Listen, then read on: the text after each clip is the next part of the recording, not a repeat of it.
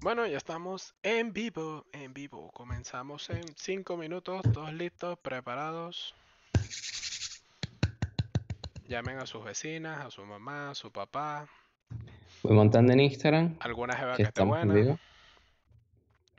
O algún juego que esté bueno. algún juego que esté bueno. Para Andrés, Andrés siempre busca de eso. La pluralidad de nuestra comunidad, claro. Hombre, claro. Uy, tengo que hacer algo muy importante, que lo llaman, cerrar la puerta. Los dejo con mi maravilloso fondo. Ajá, muchachos, ¿qué opinan? ¿Carlos debe comprarse unos póster y ponerlo en esa pared blanca? Hombre, ya tengo un postercito nuevo que antes no tenía. Si en este episodio llegamos a los mil views, Carlos te tiene que poner un póster de mecánico ahí. Así, pero en interiores, con una llave. Yo pensaba de una chica polar o algo así. O sea, un póster de taller mecánico, ¿no? Ah, Pero o sea, estás diciendo, estás diciendo que las mil personas que vienen a los views no es porque me quieren ver en interiores con una llave así. puede ser. Pues lo averiguaremos. Chan, chan, chan. Bueno, ya, ya coloqué que estamos en vivo. Ya colocaste que estamos en vivo. En YouTube. YouTuber. Mm, mm, mm. Venga, entonces, comenzamos. Comenzamos. Ajá. Venga, comenzamos en 3, 2, Dos. 1. Bienvenidos al episodio número 37 de Red de Culto. Yo soy Carlos. Y yo soy Andrés. ¿Qué tenemos para hoy en el horno? Bueno, Carlos, hemos discutido un tema de ciencia ficción, un tema que estamos pensando para el futuro, y es la colonización de Marte. Chan, chan, chan. Y vamos a proponerle a nuestra audiencia cómo nosotros planearíamos la colonización de Marte. Exacto. Y luego tienen que ir a los comentarios y decirnos quién gana. ¿En qué Marte vivirían? Si en el mierdero de Andrés o en el mío, que es una vaina rechísima del carajo. Pero bueno, antes de comenzar, nuestra intro.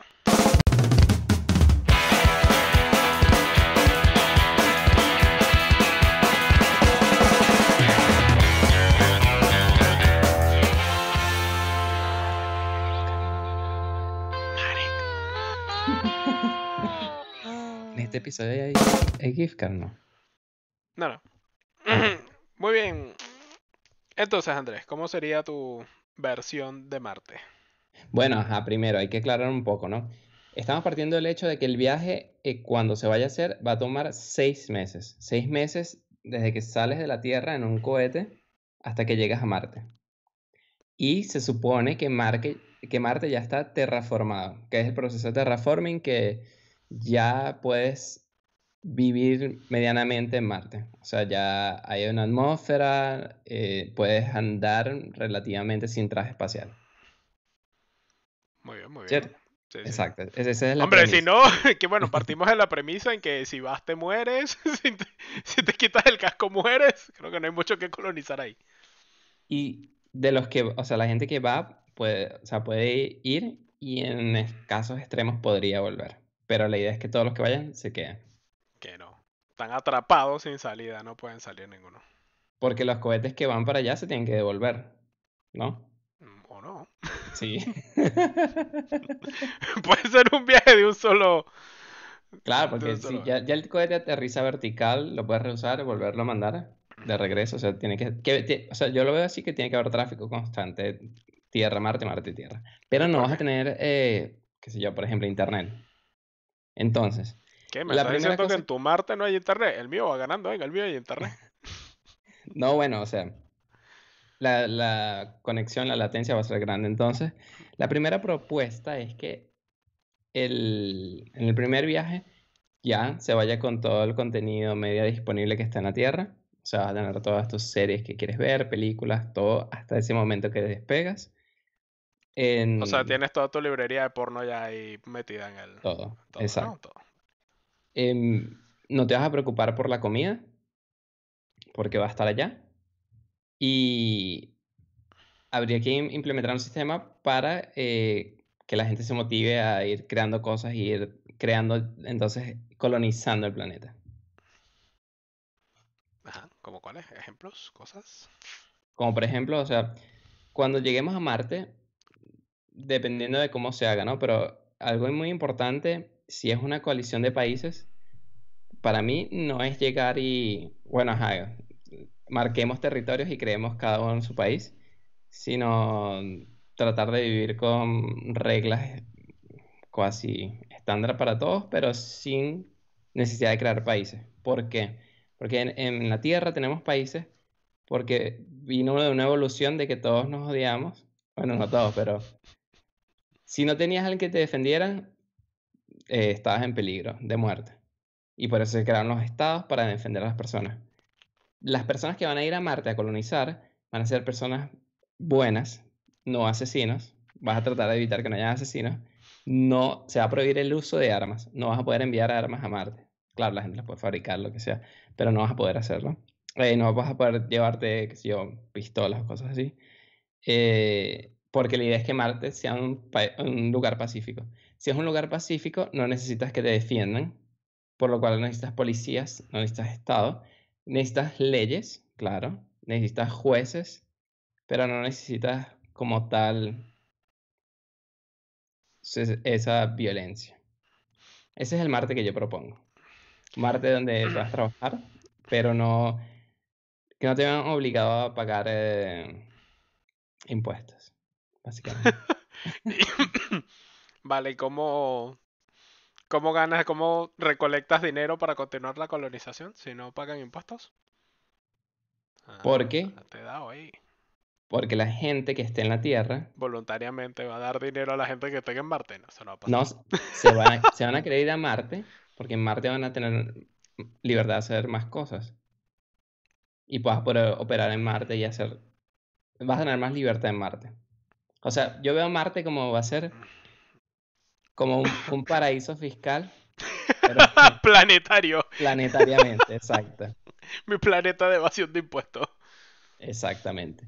Y cuando lleguemos a Marte, em, mm, ya la, humanidad no va a estar a nivel de, que los trabajos manuales sean necesarios. O sea, yo asumo que en Marte va a haber mucha minería, pero va a ser hecha por robots, por ejemplo. Entonces ahí tienes una forma de crear riqueza sin tener que... O sea, donde la, la extraes de Marte, la vendes en la Tierra sin tener que, que tener personas trabajando de forma de minero o, cosas así. O sea, lo que veo es que los que van a estar en Marte van a ser de una vez ya, que se llaman empresarios. O sea, que tú vas a agarrar a la gente más rica del mundo. Hola chicos, vengan, váyanse a Marte. Exactamente, sí. Y los pobres que se jodan. Los pobres no tienen derecho a Marte. No, es que no tengan derecho, pero es que no tienen. Solo no pueden pagar el viaje. Exactamente. Pero la, Tierra está mejor que Marte. Esto es como, bueno, tú tienes derecho a comer, solo no tienes dinero para comprar la comida, te jodes y ya está. Y te manda a ser pobre. Pero, o sea, no es por negarle la oportunidad a las personas, sino si no tienes la capacidad de sobrevivir, no deberías intentarlo. Y para sobrevivir tienes que tener los recursos. En la Tierra estás bien, y, o sea, ¿por qué alguien que no tiene dinero quisiera irse a Marte? porque en Marte hay trabajo y hay de todo y se vive bien y no hay delincuencia, no hay nada, todos nos abrazamos y nos queremos mucho. Bueno, o sea, puedes, por, qué si eres, o, sea, en tu Marte, ¿por qué si eres pobre no te montarías de polizón en un transbordador para llegar a Marte? Lo va a ver. Y no hay policías en Marte. Spoiler, se lleva ahí drogas. Es un punto interesante, drogas. ¿Qué permites que se llame Marte? ¿Cigarros? La idea es que no. No puedes ah. evitar que la gente no se lleve drogas. Porque es así. Pero como en Marte no vas a pagar impuestos, si te drogas y luego quedas por ahí en la calle adicto, te, literalmente te vas a morir. Entonces, o sea, como que tienes el derecho a hacer lo que quieras con tu cuerpo sin dañar a los demás en el sentido de que, por ejemplo, en si Alemania... Si llegas y dañas a los demás, ¿quién te va a detener si no hay policías? Ah, en el sentido de que les robas. o cualquier cosa, o les pegas, o los matas, o no sé. Pero la idea es que la gente que vaya ya haya pasado por un filtro. O sea, te tienes que convertir Ya, pero estamos, hablando de un polizón. Ese no pasó por ningún filtro. Si no pasó por algún filtro, le han dicho no tienes dinero, fuera. Po- O sea, si el polizón es indetenible y toda la gente de la colonia se deja destruir. Tipo. Toyuja ahí. Exacto. No sabemos sí. cómo. Si Ah, llegó, puede destruir toda la colonia. Eso suena muy. Claro, pero es que lo mismo es- tienes si, por ejemplo, envías a una fuerza de policías que custodien todo y de repente ellos se rebelan y dicen, no, formamos ahora nuestro imperio aquí y como somos los que tienen las armas, tampoco tienen, o sea, no tienes forma de regularlo. Por eso lo mejor es que no haya ningún tipo de arma. Idealmente Pero ¿y cuántas armas no letales? O sea, pueden tener tasers. ¿O no? Em, ¿por qué necesitarías un taser? Por si llega el tipo todo mazote yuca que se metió de polizón y ahora va por el mundo golpeando gente. No, no deberías poder tener nada. Claro, lo que pasa es que No puede ser yuca hacer- tampoco. Lo que puede ser es que tengas, por ejemplo, No puedes hacer ejercicio. Si, no eres gordito, no puedes llamarte tampoco. Pero de hecho podrías hacer algo como que las personas que van se le haga un test de agresividad con inteligencia artificial y que sean personas tranquilas. Ya, pues estamos hablando del polizón. Y el No la- los destruye a todos, claro. Muy bien. Me encanta tu, pra- tu plan a prueba de, de todo. No hay fallo ninguno. Es un plan en el que confías en las personas. Ya, Confías en que los que van a ir. Claro, si algo nos ha enseñado la historia de la humanidad es que confiar en las personas es el camino a seguir.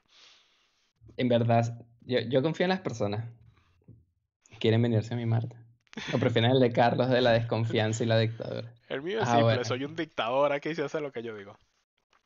Bueno, y entonces en mi Marte estarías retrasado con las películas y con todo el mundo seis meses. Vas a poder comunicarte con la Tierra, pero es una banda restringida, pequeña, eh, mientras se construye el, el acceso de banda ancha. Ya, pero tampoco te enteras. Ah, no lo habías pensado, ¿no? Porque si la comunicación tarda seis meses en llegar, o sea, nunca te enteras de que en la Tierra están pasando algo, porque el mensaje de preguntar a la Tierra qué está pasando y volver tardaría seis meses también. No, no, eh, o sea, eh, digo, mensajes de texto, cosas pequeñas sí, pero que si vide- eh, transmisión de videos, cosas así, no. O sea, vas a tener una comunicación de los años 90, por ejemplo. Y por eso te vas a tener que llevar por disco duros y todo, las películas 8K o 16K de la época. Bueno, pero creo que eso es lo de menos. O sea, porque al final es eso, si no tienes acceso a la información, no tienes esa necesidad de, oh, Dios mío, necesito ver esto. No tienes el hype. Exacto, sí. A menos que hackees la conexión y entonces haya una persona que sí lo tenga todo. Pero bueno, esperemos que no pase. Ajá, Carlos. Wishful thinking. en, en mi Marte, entonces eso, un sitio pacífico. Entonces, tu Marte, ¿quién gobierna en tu Marte? Nadie. Todo- todos Mm, como todos son gobierno. buenos y todos son. Exacto, en mi Marte no hay gobierno, pero sí hay leyes. ¿Y quién se encarga Las de, leyes Las de leyes que se se cumplan las establecen. leyes? Nadie. Habrá jueces, sí, hay jueces y contratos. Pero no hay. em, ¿Y quién nombra el juez? Alguien llegue y diga, oh, yo soy juez, venga. no, no, no. O sea, tú mandas jueces en la Desde la Tierra. O sea, en la Tierra ya van y te dicen, mira, tú vas a ir y vas a ser juez de Marte. Y vas para allá, ¿no? No, no. La, de hecho, la gente que va tiene que ser gente voluntaria. Nadie va a ir obligado. O sea, se- son gente. O sea, de los Tu parte voluntarios. es muy distinto al mío. Para que escuches el mío. ok, de, de los voluntarios que quieren ir a Marte, pasan por su evaluación y de ellos se lanzan las, las tripulaciones. Entonces, ok, entonces si yo soy juez y quiero ir a Marte voluntariamente, aparte de pagar los 2 millones de dólares que va- vale la entrada, No necesariamente cuesta 2 millones, pero tienes que cumplir requisitos bastante estrictos. un 800. No llegamos a Bueno, 2. 50% de descuento. básicamente. Vale, entonces, aparte de pagar la bola de plata que cuesta el, el pasaje, entonces llego y ya, y soy juez, ¿no? Y digo, aquí se hace lo que yo diga en esta mierda. No, porque el juez lo que hace es mediar entre las dos partes. Vale, ¿y cómo, cómo haces cosas como, por ejemplo, quieres, puedes hacer una empresa o no? O sea, o los trabajos Sí, que están y la gente trabaja de lo que No. está y ya está. No, no, no. De hecho, no, no hay como que una lista de cosas por hacer. Cada quien empieza a trabajar en lo que considere para su colonización. O sea, es algo descentralizado que cada quien decide y no, o sea, no va a ser no va a ser un país que diga vamos a colonizar Marte y vamos a hacer esto porque yo lo digo. Sino va a ser más como que empresas van a mandar a sus trabajadores a que colonicen de los que quieran, personas independientes y entre todos se va a ir construyendo, pero no centraliza, o sea, no, va a haber una una unidad central que ordene el trabajo. O sea que Suena un poco, puede ser caótico. O sea que no hay comercio tierra-Marte. Claro, sí, sí. ¿Por qué no? Porque por lo que dices, o sea, si alguien llega a Marte, hace lo que quiera, no, no puede tener relación con alguien de la Tierra. O sea, no. O sea, no, no, tu jefe no puede estar en la Tierra, por lo que dijiste. O al menos eso fue lo que yo entendí. ¿Por qué no? No sé, dijiste que no podías tener, o sea, que no iba a haber como entidades en la Tierra que controlaran Marte, ni, o sea, que tú eres como tu propia cosa en Marte y la Tierra es otra mierda y... Claro, es que al tú estar en Marte, ya tú, ya tú tienes otra jurisdicción. O sea, ya, ya las leyes de la Tierra no se cumplen. Por ejemplo, en la Tierra puede ser ilegal, mm, no sé qué puede ser, abortar. En Marte no. O sea, es realmente empezar de cero en cuanto a... Vale, ¿y una persona que esté en Marte puede volver a la Tierra? Sí, pero es muy difícil. si paga el doble. o sea, eh, la idea es hacer que toda la gente se quede. Pero puede ser que hayan condiciones externas, por ejemplo, tienes una enfermedad muy... Una enfermedad que no se puede ser tratada en Marte, te puedes devolver. Pero la idea es que todos los que vayan se queden. Muy bien, muy bien. Bueno, a ver. Cuéntenos en los comentarios qué tal les parece la idea de Andrés, si creen que es viable, si creen que no es viable. ¿Qué harían? ¿Se meterían de polizones? ¿Conquistarían Marte con una navaja? a ver, mi idea. My turn. A ver, esto está basado en la teoría de alguien cuyo nombre no logré encontrar. Se las debo estaba intentando encontrarlo y no lo encontré por ninguna parte. Y es una teoría de que las personas solo podrían crear un mundo perfecto si les dijeras, todos ustedes van a crear un mundo y luego al final de que ya todo esté creado, les vamos a borrar la memoria y los vamos a poner en un lugar al azar. O sea, no puedes escoger ni raza ni nada. O sea, tú vas a ser un individuo al azar en tu, en tu planeta que creaste. Entonces, no puede favorecer, o sea, la teoría es que vas a buscar siempre el equilibrio y que todo sea lo más justo y todo porque no sabes si te va a tocar el a los que jodiste, ¿sabes? Pero como no, bueno, no sé, ya que tenemos tecnologías de viajar a Marte y demás, a lo mejor hay tecnologías de borrar memoria, pero si no, yo lo haría con los hijos o los nietos, probablemente los nietos de las personas. A lo que nazca tu nieto, se lo van a llevar a Marte, lo van a dejar sitio random, familia random y que sea lo que, que sea lo que el mundo que tú creaste, ese es tu peo. si tú hiciste una mierda de mundo para tu nieto. Pero tú te refieres a que vas a crear las leyes en la Tierra. Entonces, ¿cómo que crear las leyes? Sí, todo. O sea, todo se va a planear en la Tierra. Entonces, reúne un grupo de personas más o menos grande, o, o sea, lo divides en partes, por lo menos. Agarras los cinco mejores arquitectos del mundo. Y bueno, ustedes van a hacer la arquitectura de Marte, pero sus nietos, a lo que nazca, para Marte. ¿Sabes? Y así sucesivamente. Entonces, eso tiene unos cuantos problemas, como vas a tener que llevar gente que no sepa nada de nada para que críe a los niños, porque no vas a mandar al niño y que llegue ahí un bebé en medio de Marte como, bueno, ¿dónde está mi teta para chupar? ¿Sabes? Entonces, vas a agarrar gente que no sepa nada, no tuvieron ningún tipo de contacto con la gente de que creó el mundo y también te lo vas a llevar para allá y mira, ustedes son una familia de Marte, tienes tu casa, tienes tu empleo, lo que sea que haya diseñado la gente esta loca que a lo mejor diseñan un mundo donde no se necesita empleo, ni casas, ni nada, no lo sé. Y bueno, entonces esa es mi versión de Marte. Mi versión de Marte es un Marte creado por las... Niños huérfanos. Por niños huérfanos, no. residido, residido por niños huérfanos y familias que no tenían ni puta idea de lo que estaba pasando. hasta que llegó un día, la migra a su casa y ¡pa! Te vienes a Marte. Ven acá.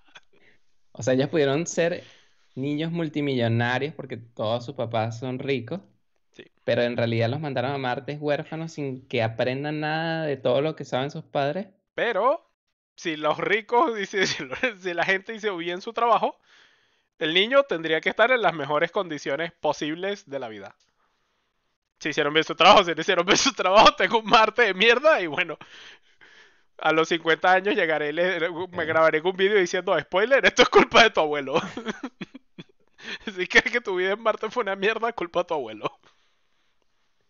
Y el, o sea, los, los niños van a ser criados por familias y esas familias van a recibir un incentivo por criarlos o, o sea, porque ellos quisieran criar a esos niños. Porque vas a Marte gratis. Y Marte Ah, es en teoría el mejor lugar que se haya creado de la humanidad. En teoría. Y cuando dices, ¿y, y cómo vas a escoger a las familias? ¿Cualquier familia se puede inscribir? Sí. Yo lo haría casi que al azar. Ok. O sea, tendrían que ser ciertos. ciertos estándares, como tienen que ser parejas. No necesariamente, o sea, pueden ser hombre-hombre, mujer-mujer, hombre-mujer, eso me da igual. Pero mujer tienen que ser parejas que tengan cierto. un cierto tiempo juntos, ¿sabes? No pueden ser dos que se acaban de conocer y, eh, venga, nos vamos a Marte y vamos a tener un hijo, no. Y no pueden tener hijos propios. What? Claro, porque vas a criar, o sea, la idea es que críes al, al niño como si fuera tuyo. O Entonces, o sea, si ya tienes, si ya tienes niños, no, o sea, estando allá puedes tener otro si quieres. Pero en el momento en que son elegidos para la tarea, no pueden tener ninguno. Ok. Entonces tú estás sugiriendo que la élite que tiene todos los recursos en la Tierra va a mandar a sus nietos. No necesariamente tiene que tener todos los, no necesariamente tiene que tener todos los recursos en la Tierra. No dices que los mejores arquitectos, los mejores ingenieros, los Sí, mejores bueno. médicos. No, Por no eso- necesariamente son los que ganan más dinero. Spoiler alert. Claro, pero o sea, son gente que podría tener, podría darles un futuro muy bueno a sus hijos en la Tierra superior, o sea, estar en el 99% de lo mejor de la Tierra y los van a mandar a Marte a que sean promedio. Eh, sí, considerando que Marte es el mejor lugar creado por la humanidad. O sea, imagínate, Ajá. ponte que el mejor ingeniero sea venezolano. Puede elegir entre estar en Venezuela con Maduro, calarse el huevo, o mandar a su nieto a Marte donde no hay una puta dictadura de mierda. Pero si el mejor Pero ingeniero es venezolano, Pero incluso, por no ejemplo, estaría en Venezuela. Mm, O sí, no lo como lo sabes. Si no quiere salir, si le gusta su país. Pero que si Entonces quiere mandar a su nieto a Marte. Le gustó su país, pero no su planeta. Nunca te ha pasado que dice, verga, esta tierra es una mierda. El país me gusta, pero el planeta en general, no.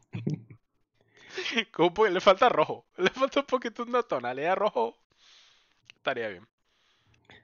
Pero me gusta tu teoría porque... A ver, eh, que no es o mía, sea, ya te digo, está basada en la teoría de alguien que no... Sé que lo vi en un video y me gustó, no recuerdo el nombre. Lo estaba buscando y es un poco difícil buscar en Google. Gente que dijo que si querías hacer un mundo perfecto tenías que agarrar... Google te dice como, no, no estamos a ese nivel. Sí, o sea, sí. Yo conozco la teoría y según esa teoría no debería existir ningún tipo de... ¿Sabes? Esas eh, políticas para minorías. Por ejemplo, en. Estados Unidos eh, tienes que tener una cantidad de actores afroamericanos en cada, en cada película. Eso no tiene sentido porque si tú no sabes qué vas a hacer, ¿por qué vas a beneficiar más a uno que a otro? O sea, porque ser afroamericano tiene ventaja sobre el otro. Pero me parece raro. O sea, yo no mandaría a mi hijo a Marte así que a que yo no lo críe. No estás mandando a tu hijo, estás mandando a tu nieto. Y ya no lo siento tan cercano y bueno. Claro, pero le estaría diciendo a mi hijo. Ya, pero, que o sea, pues, piénsalo. O sea, tú, si te dijeran, tú puedes hacer el mundo ideal para tu nieto, luego no lo mandarías ahí. No, ¿Por qué no? porque no creo que yo pueda hacer el mundo ideal. O sea, yo creo que si yo lo planifico, no va a ser el mundo ideal. Y por eso no estás entre, entre la élite que va hacer No, o sea, Marte. o sea, me parecería. No, pero lo que pasa es que, siendo informático es un poco difícil porque que Marte va a tener el mejor software que, de, de la, que la humanidad ha podido crear. Uf. Pero, por ejemplo, si fueras arquitecto, o sea, algo construido por ti, para ti va a ser mejor que cualquier cosa que pueda haber hecho cualquier otra persona en la Tierra, ¿sabes?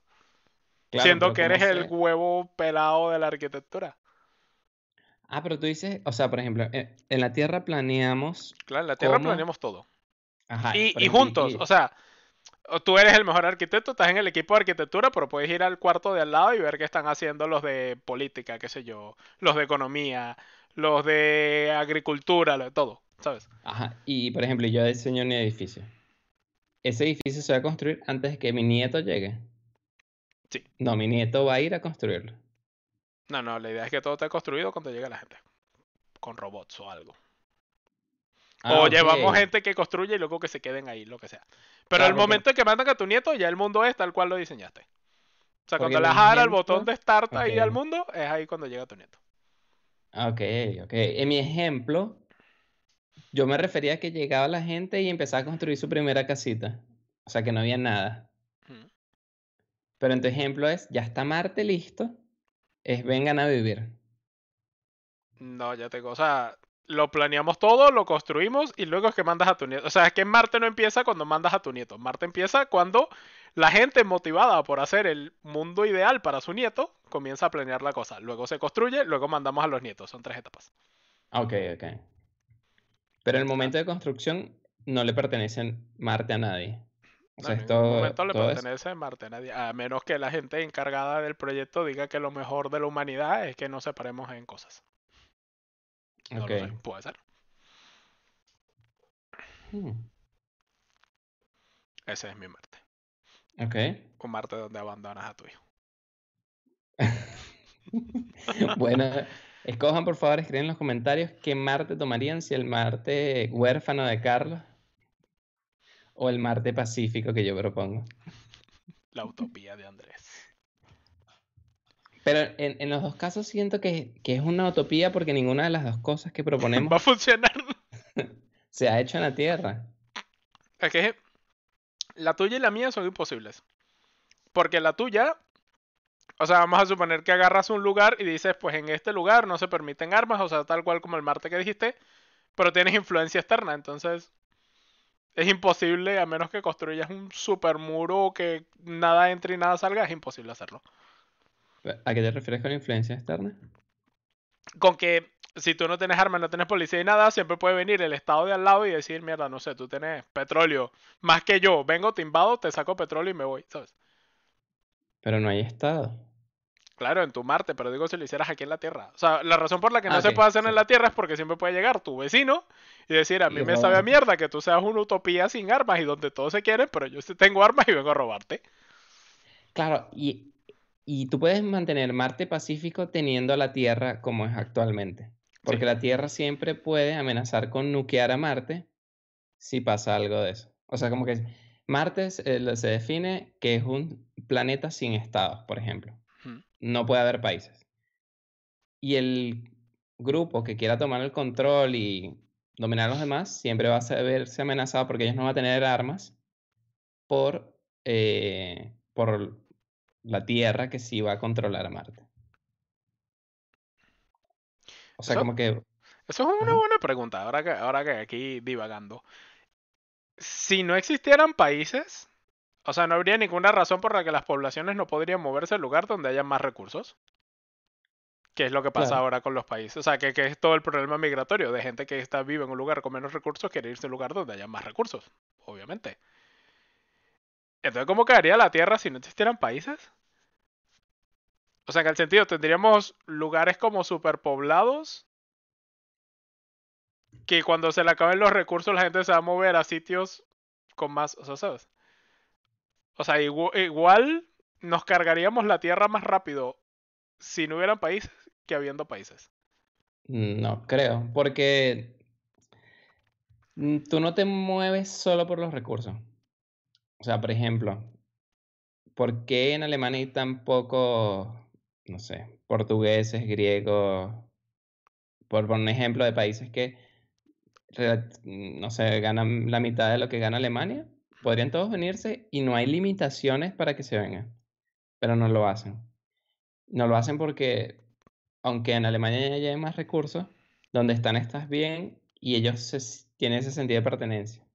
Como que, ah, yo soy portugués, yo soy de este pedacito de territorio, o sea, no por decir que Portugal es pequeño, pero a ti, te, a ti te gusta tu sitio donde vives y estás acostumbrado ahí. Claro, pero eso no es una consecuencia de que existan los países. O tú dices que no, o sea, no, tendrías algo que decir, pues no sé, yo me siento orgulloso de ser de este cuadrito de tierra en el que estoy parado ahora mismo. Porque no puedes decir, soy orgulloso de ser portugués, porque no existiría Portugal. Entonces. Exacto, sí. Es que de hecho. Ah para mí podría ser un tema de, por ejemplo, tus amigos y tu familia. O sea, no quieres estar lejos de las personas en las que quieres y por eso no te mueves. Exacto, sí, sí. Eso podría ser. Y lo que no sé es si habría suficiente incentivo como para que no se movieran todos. O sea, porque ahora lo difícil de moverse todos es que no hay, o sea, tendrías que buscar casa para todos, trabajo para todos y todo. pero, un mundo sin países, o sea, podrías como irte medio mes, irte acercando de a poquito, ¿sabes? Hasta que llegas. Yo creo que lo que hace que ahorita hayan grandes migraciones eh, y, específicas hacia ciertos países son por los eh, estados de bienestar.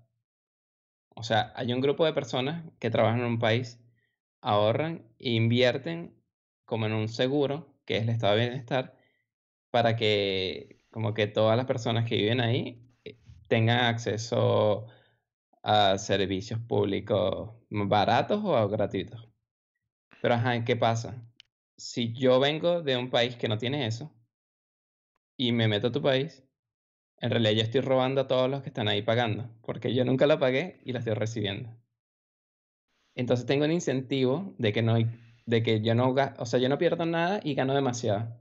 Mientras los que están en ese sitio pierden cada vez que uno extra llega, porque entonces el pote se divide entre más. Y por eso creo que la gente se cierra y no le gusta la migración y porque en realidad te están robando.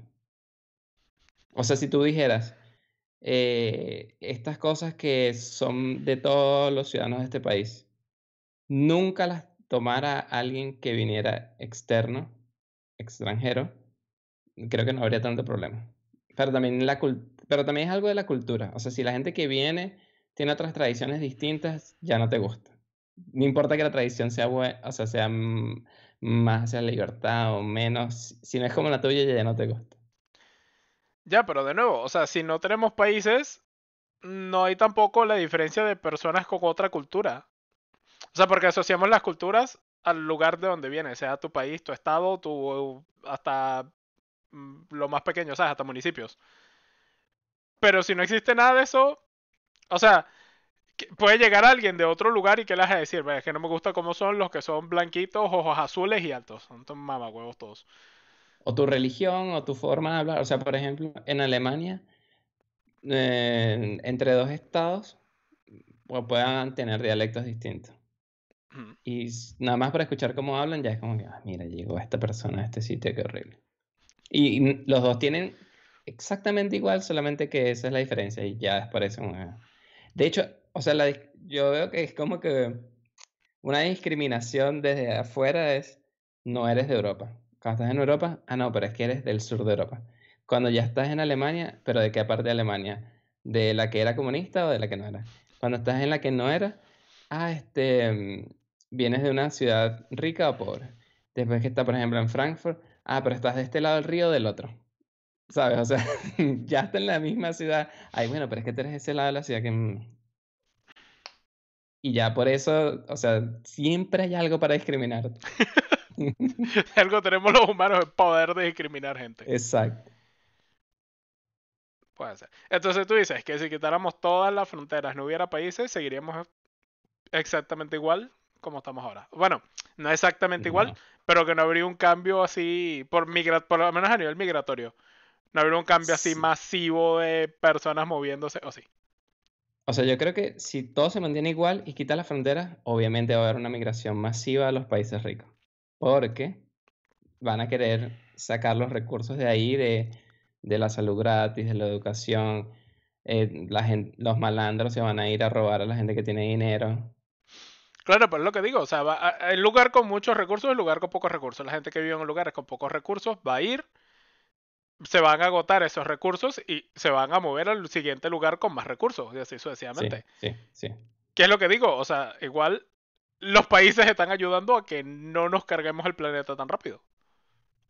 Pero cuando tú dices agarrar los recursos, no es, no es que van a ir a robarte los cultivos o a comerse todas las vacas, sino en realidad van a ir a robarte los O sea, de hecho sí, porque si tienes, por ejemplo, vamos a poner, toda Venezuela se muda a España, ¿cómo los alimentas? ¿Sabes? Comienzas a agotar los recursos locales de comida, de electricidad, tienes que generar electricidad para, mm, no sé, 18 millones de personas más. Entonces comienzas a agotar la comida, comienzas a agotar la electricidad, comienzas a agotar el agua y así, hasta que se hagan insostenibles y la gente se reparta al siguiente país donde todavía queden esos servicios y así sucesivamente. Pero es que el agua no se acaba, la electricidad. La electricidad Hay un montón de gente que no está de acuerdo con esa, con esa afirmación de que el agua no se acaba. No, o sea, imagínate que toda Venezuela se mueva a España. Em, si la gente que se mueva puede trabajar, con el trabajo que ellos hagan, será suficiente, imagino yo, para poder crear. pero es que por, mucho que trabajes, no nacen más vacas. O sea, porque 18 personas, 18 millones de personas consigan trabajo, las vacas no se van a multiplicar. Claro, pero aumenta la demanda de carne en el planeta. O sea, yo, yo creo que lo que va a pasar es, va a haber más necesidad, los países que no tengan tanta sobrepoblación en ese momento van a comenzar a venderle a países con menos sobrepoblación, estos países se van a volver muy ricos y cuando estos países que ya no tienen dinero para seguir comprando todos esos recursos extras que hacen falta, se van a mudar al país que ahora es rico y así sucesivamente. Pero eso no ha pasado. Como una masa de... ¿No ha pasado en dónde? Por ejemplo, eh, en Europa aumentó la población drásticamente después de la Segunda Guerra Mundial y no, el mundo no se quedó más pobre, más bien se ha hecho el mundo más rico. Porque es, no digamos que está controlado, pero mm, todavía siguen estando las limitaciones. Bueno, en el caso de Europa no hay las limitaciones de poder moverte.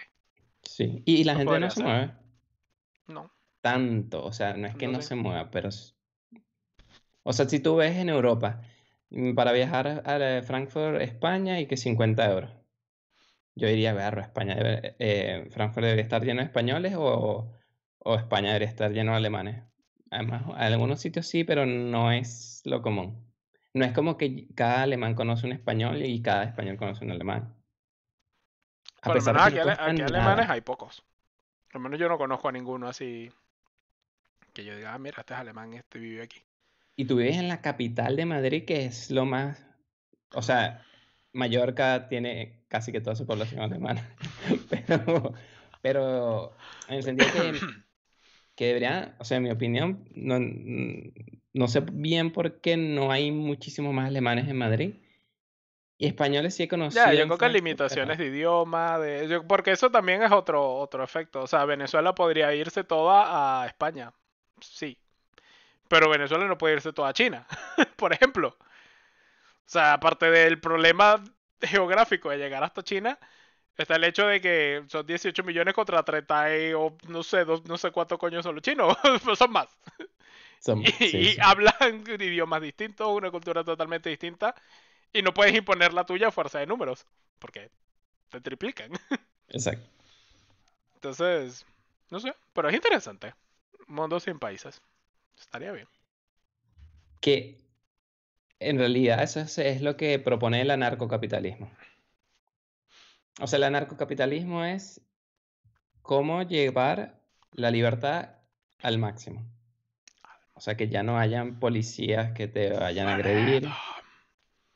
Y que las personas puedan decidir como que qué cosas les gusta y qué no, sin necesidad, o sea, ponerse de acuerdo entre ellos sin necesidad de que venga alguien y te obligue y es así o no. Y por cierto, hablando de eso de los países, me pasa mucho que leo tweets de algunas cuentas de algunos países, los que no quiero mencionar, em, pero son países de Europa eh, y son de los primeros tres. Eh, no lo quiero mencionar, pero está en el top 3, no es el primero. Pues es el primero, creo, para no herir sentimientos.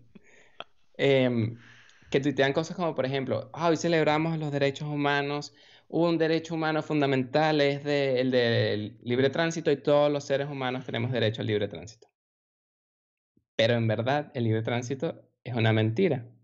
Es el libre, o sea, no hay libre tránsito en el país, en el mundo en realidad. O sea, tú no puedes venir, por ejemplo, de Venezuela a Alemania no. de forma libre. Sí, sí, y, es cierto. por ejemplo, también hablan del derecho al trabajo. Tampoco puedes. Eso, nunca, eso yo nunca he estado, bueno, nunca, nunca he estado de acuerdo, pero sí me parece algo súper raro que digan eso. Es como, o sea, porque es como, tienes derecho a trabajar, o sea, tienes derecho a trabajar, por lo que nadie puede, teóricamente, cuartearte el derecho a trabajar, ¿sabes? Es como cuando agregaron la Internet a los derechos humanos, no es garantizar que todo el mundo tenga Internet, sino que nadie puede llegar y decirte no puedes entrar en la internet. O sea, si puedes estar en una computadora y uno de estos, puedes entrar en internet. Pero entonces sería, tienes derecho al acceso, tienes derecho a optar por un trabajo, o sea, como que tienes, no tienes el derecho al trabajo en sí, porque si no, o sea, por ejemplo, siendo venezolano y quieres trabajar en Alemania, y tú dices, bueno, quiero trabajar, te van a decir no tienes que cumplir esta serie de requisitos. Y si no los cumples, no puedes. O sea que, y esos requisitos no son los mismos que para una persona que alemana. Entonces te tratan distinto. Y ellos no pierden nada con que tú trabajes. O sea, más bien estás ganando porque hecho, pagas impuestos y De hecho, en España pasa algo y es que tú puedes estar legal. No legal. Estar en una condición en la que es ilegal que te regresen a tu país pero no te, no te estar legal como para trabajar. Entonces, no me puedes votar, pero tampoco me dejas trabajar para que produzca. O sea, soy una pérdida de dinero para el Estado y no quieres que deje de serlo. Y eso es algo que a mí siempre me ha llamado la atención. Estamos perdiendo dinero por idiotas. No sé si por idiota. es porque no quiere. no, o sea, una de las dos cosas está mal. O siempre puedes votar a la gente en cuyo caso decir, yo no te dejo trabajar porque deberías irte. Exacto. O dices, si ya estás en esta condición en la que ya no te puedes ir, o sea, ya yo no puedo llegar y votarte, pues entonces ya puedes trabajar. Porque no tiene sentido que no pueda votarte, pero que tampoco puedas trabajar. Exactamente. Pero ahí entras en debates morales y, o sea, como que deberías votarlo, pero en verdad la gente dice, ah, pobrecito, pero es que si lo votas, tal. Entonces dice, bueno, pero que trabaje. No, no, pero es que no puede trabajar porque nos va a robar nuestro trabajo. y entonces es que, bueno, pero entonces de siete. En alemán dicen que ese, un dicho que dice, báñame, pero no me mojes. Y es como, ¿sabes? que no lo votes, pero no le des trabajo. Que se aburra. Que de hecho. Pero es que no solo que se aburra, sino que está gastando dinero. O sea, tú con estar en un país estás gastándole dinero. Sí, claro. Y eh, eh, es idiota. O sea, la gente que dice, no, es que nos roban el trabajo y tal. No, sí, pero es si, si trabaja, exacto, si trabaja va a pagar impuestos, en teoría. Debería. Y va a aportar a la economía. Y va a pagar tus pensiones. Va a pagar tu seguridad social. Sí. Pero bueno, Yo no lo juego a veces en el teléfono un juego tipo Counter-Strike y tal, el juego te pone eh, por región. Entonces ya aquí estoy en la región de Europa. Siempre que juego, eh, puedes jugar hablando, todos son árabes. Algún, y digo, pero estamos en Europa porque todos juegan son árabes. Mi teoría, no sé si es verdad, pero mi teoría es que todas las personas que están refugiadas, que están en el caso que dice Carlos, que pueden estar en Europa, están esperando que les den respuesta sí o no, no pueden trabajar. Entonces imagínate 4 millones de personas aburridas, sin nada que hacer. Ajá, ¿qué hacen? Se ponen a jugar en el teléfono. en vez de estar creciendo personalmente, aprendiendo nuevas cosas, integrándose, están ahí jugando, perdiendo el tiempo. O incluso, no, no sé si ahí puedes vender cosas que saques, no, ¿no? Ítems No y cosas que saques, ¿la puedes vender por dinero real? No. Uh, no sé. Yo sé que puedes pagar y comprar, pero no. Es que Por- yo- yo- Porque me recordaste lo que pasó en Venezuela del día este, del, bueno, el día, la semana que hubo el apagón de que estuvieron como 5 o 7 días sin luz en toda Venezuela. como como el- Que hay un juego de, de computadoras que era, ¿cómo es? RuneScape creo que es. En el que colapsó la economía, porque lo que mantiene la economía son venezolanos que juegan, sacan materiales y los venden, y luego cambian el oro que consiguen por dólares, con los que alimentan a su familia. Y, y entonces colapsó la economía del juego porque Venezuela no tenía luz y no había nadie que vendiera materiales. Ah, mira, qué interesante. Bueno, y, o sea, ahí es otra forma en el que el gobierno venezolano tiene a las personas, por la, la dictadura, el sistema económico que, que montaron, atrapados en algo como, como lo que estamos hablando. O sea, estás ahí en el país, pero perdiendo el tiempo porque si trabajas en un, un empleo normal allá, en la mayoría, no en todos, ganas tan poco que no vale la pena. sí, te sale, eh, llegas a casos donde te sale más caro ir a trabajar que quedarte en casa. O sea, no ganar dinero es mejor a perderlo. Exacto. Entonces, hay veces que dije, bueno, mejor me quedo aquí y espero que mi familia me mande dinero porque ir al trabajo es gastar en pasaje, un montón de cosas que me podría ahorrar. Y la idea entonces no es esa, la idea es que tengas un sistema en el cual todos puedan, si quieren, esforzándose, superarse y lograr todo, alcanzar casi que todo lo que quieran proponerse. Pero Carlos, ajá, ¿y qué pasó con Marte? Nos desviamos muchísimo. ¿Qué, qué, qué pasa con Marte? Ya, ya le dijimos a la gente que voten por el que por el que el Marte que prefieran. Si quieren aportar su teoría, bienvenidos sean. Y el sistema político de lo que tú propones, o sea, yo propuse que no había Estado. pues, Si no hay Estado, no hay presidentes, no hay nada de eso. En lo que tú propusiste, eh, ¿tienes pensado algo de eso? O hay votación, asamblea, elecciones. Em, bueno, dependerá de lo que hagan esta gente, pero yo sí creo que deberíamos tener un sistema de liderazgo no personal, o sea, no puede ser una sola persona, tiene que ser alguna asamblea o algo por el estilo. Y, y no sé, ya ahí dependerá de, de los estudiosos de la, de la política y de, de esto, a ver cómo, cómo se la Marte debería ser siempre supeditada, o sea, em, controlada por la Tierra. Eh, no, en mi, en mi Marte no. De hecho, en mi Marte es autosostenible. O sea, una vez que mandas a los nietos, ahí se acaba todo y nos olvidamos de Marte. Y la gente que vive en Marte es su propia cosa. Y la gente que vive en la Tierra es su propia cosa. Y no te darían, oh, pero la gente de, Venez- de la Tierra podría, o sea, todo el que quiere ir a Marte de la Tierra puede ir. mi Marte es para un set exclusivo de personas. Ah, tú los mandas una vez y ya, no hay más vuelos. Eso fue el último. Exactamente. Ya una vez que mandas a los nietos fue, señores. No, a ver, puedes tener, eh, ¿cómo se llama? Voluntarios y demás cuando vas a construir. O sea, porque alguien tiene que construir lo que esta gente pensó, pues todos ellos sí que pueden ir. Pero ya luego mandas a los nietos y, y a ver, si hace falta gente, llevamos gente, pero no es, no es como, hola, vengan a Marte, volvemos a la Tierra, y no. ¿Por No, qué? o sea, No, porque se puede viciar el sistema. En el sentido de que alguien, o sea, si tu nieto se fue, pero puede volver a la Tierra y preguntarle al abuelo, ¿cómo coño, mira, cuál es el truquito aquí de Marte? Y el otro le va a decir, bueno, sí, todos los edificios de, en el sótano a la columna izquierda tienen un 4 kilos de oro metido para que tú los robes, los vendas y te vuelvas el multimillonario y, ¿sabes? Ok, o sea, en tu Marte ya la gente que se va ya, Sí, o sí, sea, sí. en dos países aislados. Dos, dos dos planetas planetas. totalmente aislados. Hasta que uno Ok. nuquea al otro y se acabó la huevona. Claro, pero ahí tienes, o sea, había- ahí habría el incentivo de que empresas o países intenten lanzar cohetes no, o sea, no legales a Marte, ¿no? Sí, lo mismo que el tuyo. el tuyo, ¿cómo evitas eso? Pero Porque la siempre va a gente... haber una comunicación. Eso es una buena pregunta. Deberían haber militares en mi grupo de gente top que diseña Marte. En el mío Porque no, un militar porque- podría decirte, bueno, para evitar eso, pues montemos unos misiles, una vaina, una huevonada ahí estratégica, una nuke que intercepte la otra nuke y ya.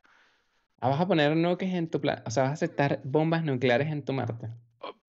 A ver, no es mi Marte, es el Marte de la gente que está diseñando Marte. Y entonces eso es una buena pregunta. Por eso, si metes militares, los militares te van a decir, pon el arma más grande que tengas y amenaza a todos los que estén alrededor de como me la dille, te mando esto. Que es lo que hacemos ahora mismo en la Tierra. Claro, pero. Bueno, ok.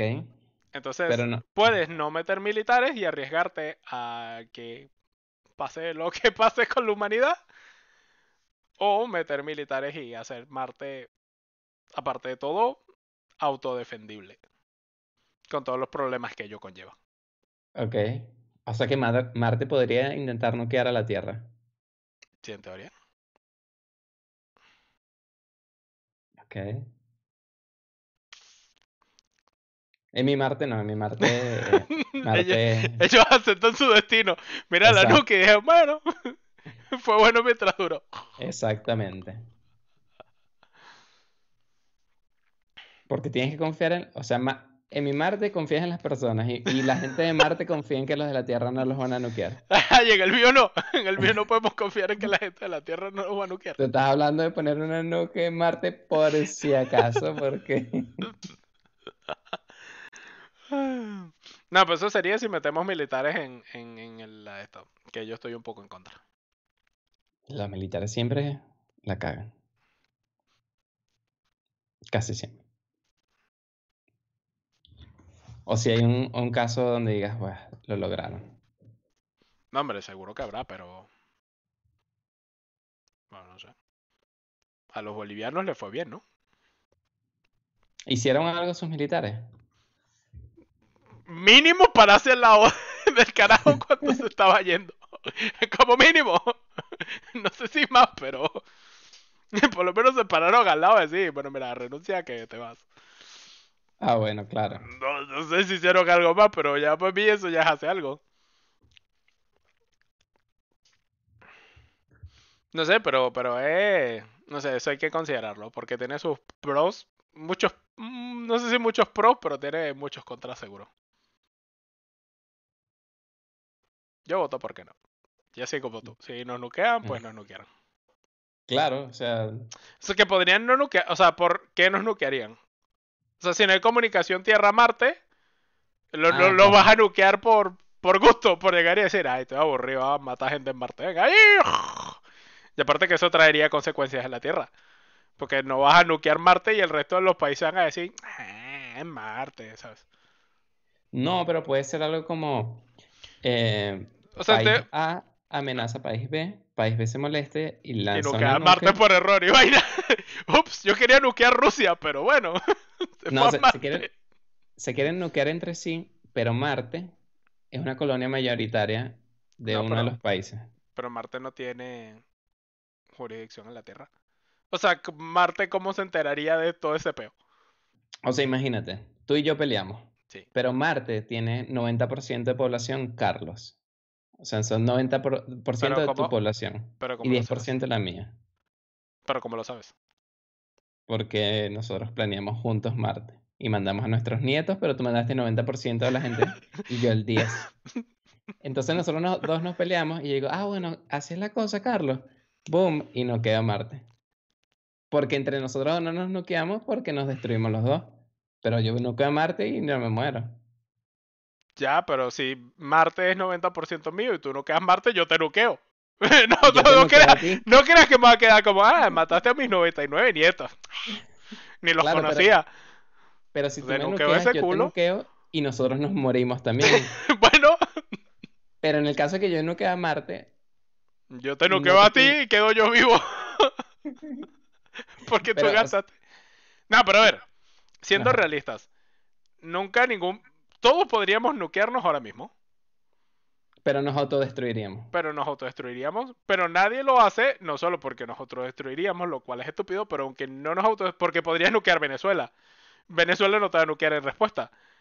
Pero nadie nuquea Venezuela porque nadie gana nada nuqueando Venezuela. Exacto. Entonces, siempre y cuando no haya ninguna ganancia en nuquear Marte, ¿por qué nuquearían Marte? Por eso, por lo que te digo, porque... O sea, 90% yo tengo más miedo a lo mismo que podría pasar en el tuyo, que viniera gente, mandara gente con armas a saquear Marte, y como los de Marte son una colonia que no se puede defender, porque nos metimos militares, así que nadie pensó en la defensa, pues vengan, nos roben y se vayan, y arruinen nuestra utopía. O eso es lo que yo veo como un caso más probable que que vayan a nuquearlos. Porque nuquear nadie gana nada nuqueando Marte. Ni en tu caso ni en el mío. Pero es verdad, siempre puede haber un, un vuelo polizón y tal, y está lleno de puros ladrones y roban Marte, y Marte no se puede defender. Sí. Pero ¿cómo lo evitas sin que hayan policías? Ah, bienvenido a la, a la disyuntiva que ha tenido la humanidad los últimos 3.000 años de su existencia. Mm, O sea, por eso es que la paz es tan difícil, porque no es simplemente llegar y decir, bueno, sí, todos soltamos nuestras armas, porque ¿qué pasa cuando alguien llega y dice, sí, yo la voy a soltar por aquí? Y luego dice, ¡ah, mentí! Y todos, ¡ah, mentimos también! Y quedamos igual que como estábamos antes, porque nadie es tan idiota de realmente tirar el arma. Sí, eso es como lo de que no, vamos a reducir el número de bombas nucleares y en paralelo crean misiles hipersónicos que viajan más rápido que los escudos antimisiles. Ah, ok. No necesitamos mil ojivas, con 20 ya es suficiente.